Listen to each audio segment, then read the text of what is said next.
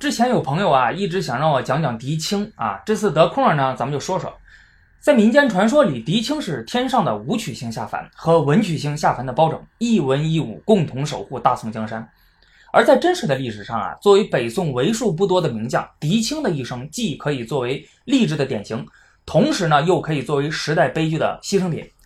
那在他的身上，你可以看到一个小人物经过不断的努力，可以达到一个什么样的高度。还可以看到，身处于大时代、大环境之下啊，如果你选择了与时代相悖的道路，那无论你多么的优秀和努力，那悲剧已然是注定的了。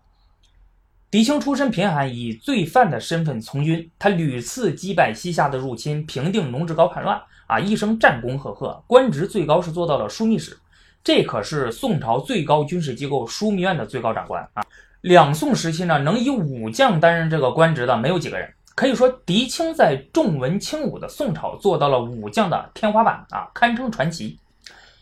狄青这个人呢，这个人品和性格也很不错，心思缜密，谨小慎微，有勇有谋啊，对这个手下人也很好，深受将士的爱戴。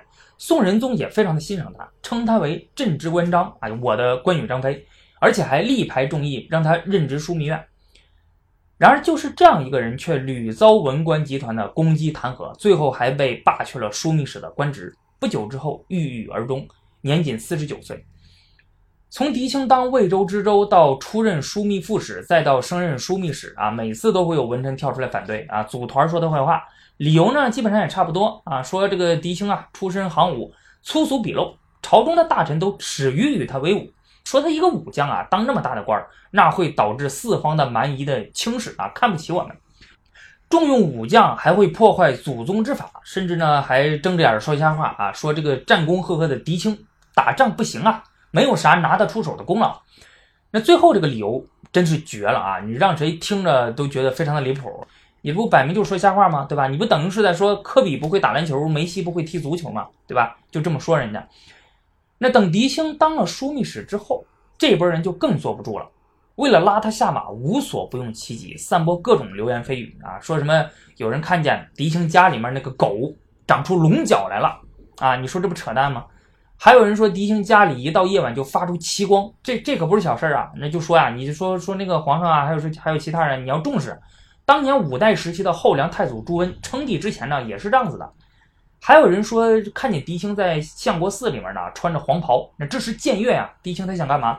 当年太祖皇帝黄袍加身，狄青也穿黄袍，这是狼子野心，昭然若揭。这些流言蜚语都在暗示狄青有不臣之心，想造反。于是很多人就开始上奏，要求罢免狄青的枢密使之职，把他赶出京城。这些人里啊，也包括文彦博、欧阳修这样的当世名臣。结果宋仁宗最后也扛不住压力了啊，就把狄青罢免了，把他赶到陈州做知州去了。但是这事儿还没完啊！宰相文彦博呢，他每个月都会派，呃，宦官到狄青家里面去问候他啊，挂引号的问候啊，每个月两次，雷打不动，弄得狄青特别害怕啊！一听说朝廷人来了，就如同惊弓之鸟似的啊，担心朝廷是不是要进一步处罚他呀？那在这种巨大的精神压力之下，不到半年，狄青就郁郁而终了，一代名将就此陨落。那你说狄青啊，为什么会有这样的一个？遭遇啊，文官集团呢，为什么如此恶毒的攻击狄青呢？讲到这里啊，我相信大家心里也有数了啊，因为狄青是一个武将，却出生在了重文轻武的宋朝。民国时期的女作家萧红说过一句话：“我一生最大的不幸和痛苦，都是因为我是一个女人。”狄青这一生最大的不幸和痛苦，都只是因为他是一个武将。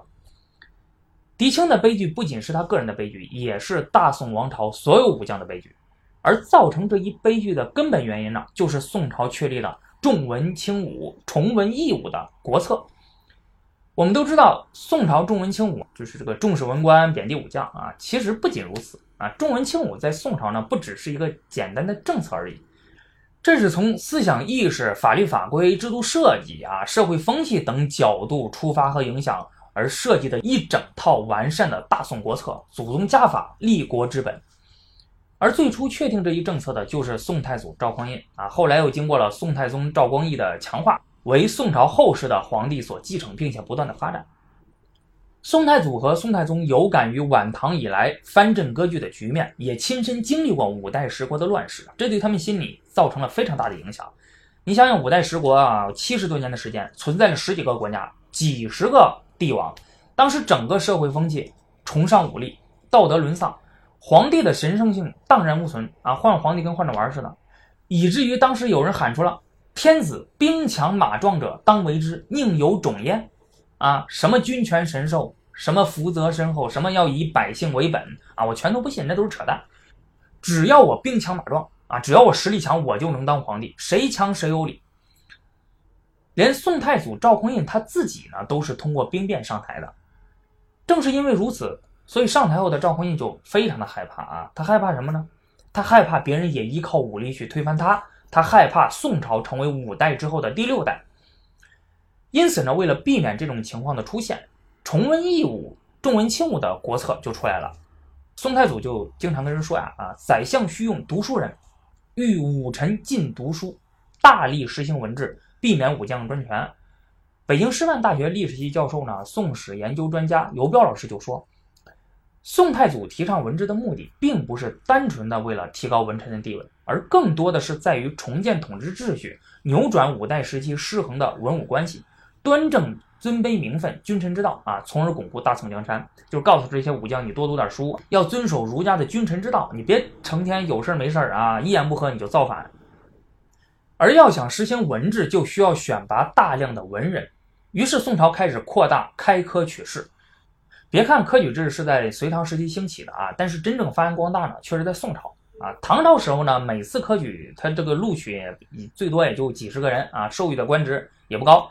但是到了宋太宗的时候呢，他开始把每次录取的人数扩大到了几百人，而且还授予他们较高和较重要的官职。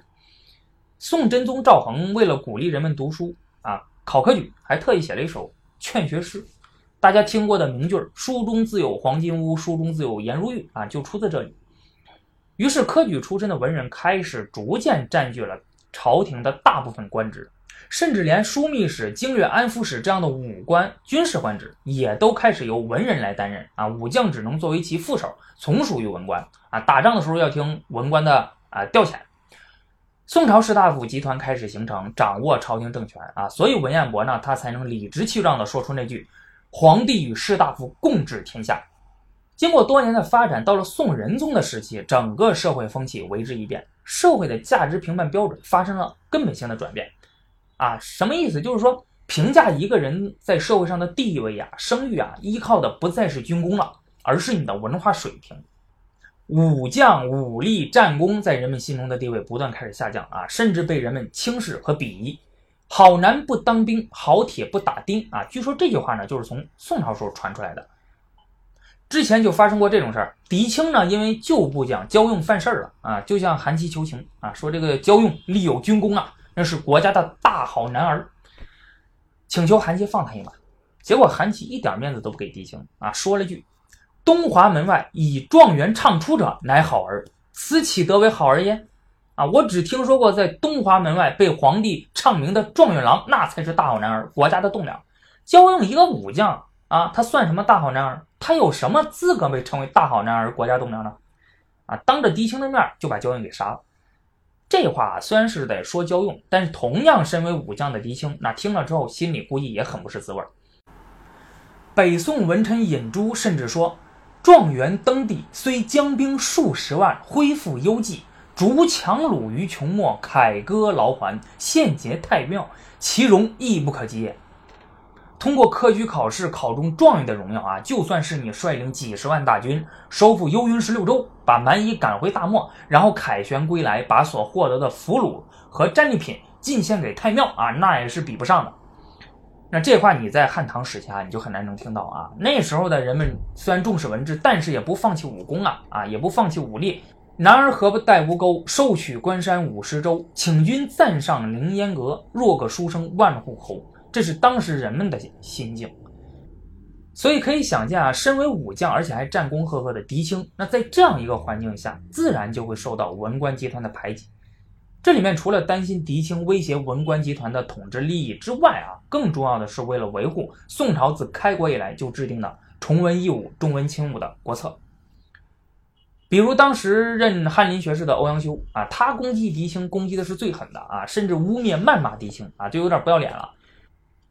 他给宋仁宗连上了好几份奏章，要求宋仁宗罢免狄青的枢密使之职啊。中心意思呢，就是说狄青身为武将，却成为国家最高军事机构的最高长官啊，掌管朝廷军权，而且深受将士的爱戴，长此下去，难保他不会生出异心。你说欧阳修为什么要这么攻击狄青呢？啊，什么仇什么冤呀？你不知道的还以为他俩有什么不共戴天的仇呢，其实没有啊，他们两个没有什么私人恩怨，也没有什么利益的冲突。欧阳修这么做，他只是想维护朝廷已有的以文御武的体制。他认为呢，武将掌握军权，对于国家、对于皇帝而言，不是什么好事儿。五代十国的乱世啊，那就是血淋淋的教训啊。新五代史就是欧阳修主修的，他对这段历史很清楚。他看到了太多的当时的武将坐拥兵权、不听中央号令，甚至举兵谋反的例子。那我相信他应该是很能理解当时为啥宋太祖、宋太宗啊要费尽心思大力实行重文轻武的国策。宰相文彦博呢也建议宋仁宗罢免狄青的枢密使之职啊。宋仁宗他还为狄青辩护，因为他很欣赏狄青，说狄青是忠臣啊。文彦博直接说了一句：“难道太祖皇帝当年不是周世宗的忠臣吗？但得军情，所以有陈桥之变。”宋仁宗听了之后。就不说话了，啊，那文彦博估计心里就在说呀，他说你大爷爷咋上台的？你心里没点数吗？啊，那狄青自己就找到了文彦博，想辩驳，啊，文彦博就直接说，无他，朝廷已耳，啊，我不管你是不是忠心，啊，我也不管那些流言蜚语到底是不是真的，我也不听你辩驳，你身为武将却手握兵权，执掌枢密院，这是事实啊，啊，就这一条就够了，朝廷怀疑你，你那你就得下台。啊，最后狄青就被罢免了枢密使之职，半年之后郁郁而终。崇文抑武、重文轻武的国策啊，确实使得宋朝基本上没有发生啥武将叛乱啊，或者说是武将专权的事儿。宋朝呢也没有昙花一现，成为五代之后的第六代，也造成了宋朝科技文化的繁荣。陈寅恪先生就说过：“华夏民族之文化历数千年之演进，而造极于赵宋之时。”可惜呢，矫枉过正啊，却也使得宋朝武力孱弱，对外战争屡次失利啊，民众逐渐丧失了尚武之风。哎，这也就是宋朝为什么现在很不得很多人喜欢的一个原因。我觉得宋太祖和宋太宗呢，当初在制定重文轻武的国策的时候啊，这个后世的宋朝君臣在执行并深化这个国策的时候，未必没有想到这样做的消极后果。但是为了稳固自己的统治啊，还是毅然决然的这样做了。只能说呢，所有命运馈赠的礼物都已在暗中标好了价格，而能成就你的东西，照样也可以毁灭你。就是不知道这些人在拼命维护这个体制的时候啊，是否想到过自己苦心经营的大宋王朝日后会遭遇靖康之变这样的横祸和耻辱？从此之后，不要说收复幽云十六州、复汉唐之旧疆了，就连淮河以北的大片土地，从此也不再为己所有。最后只能在东南的半壁江山里苟延残喘。